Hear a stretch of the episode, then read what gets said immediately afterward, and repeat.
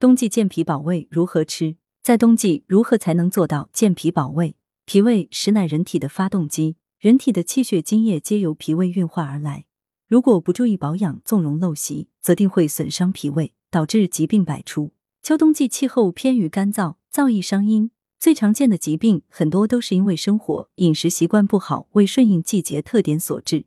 因此，冬季健脾保胃，应当注意衣着保暖，适量运动，保持情绪平和。饮食上要少食辛辣，多食甘淡，以甘淡滋润，回收阳气，滋养阴气为本。《黄帝内经》记载：多食苦，则脾槁而毛拔；苦性多燥，燥则易伤肺。